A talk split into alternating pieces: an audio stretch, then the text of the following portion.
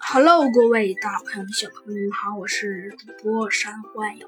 今天呢，山幻影呢继续给您播讲咱们的呃，咱们的猴子警长，猴子警长啊上学记。嗯，不对，呃，是咱们的猴子警长啊，呃，是不对，是咱们的小鸡墩墩探案记。事情还是这样发生的。很快，突然呢，大门缓缓的打开了。呃，好。好，好，好，好，好，猴子警长，你看，大大大门打打打开了。那猴子警长急忙回头一看，果然大门还真的打开了。呃呃，小鸡墩墩，大门真的打开了耶！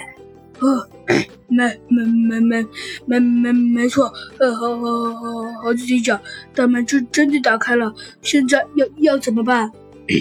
现在怎么办？小鸡墩墩。现在来看，猴子警长说道：“哎，还能走什么？我们走进去吧。”没一会儿，猴子警长和小鸡墩墩便走进去了。但是，当猴子警长和小鸡墩墩走进去时啊，同时大吃一惊：“我的妈呀！里面居然居然也是纯纯金色的！这还真是真是真是太太太太太太太太让人惊奇了！”呃，小小鸡墩墩，这这这，呃，呃，猴子警长，里面也是金色的。那没错，小小鸡墩墩，里面也是金色的。哎，算了，反正里面是金色的，那我们走进去看看。只见里面呢，嗯，里面的确是金色的，有一些让人看着看着有一些不顺眼，因为啊太耀眼了。嗯哦，猴子警长，那。这光也太亮了！嗨，小鸡墩墩，我觉得这一定是斑马经理早就布置好的。嗯，哦，猴子警长，你你你你说的对。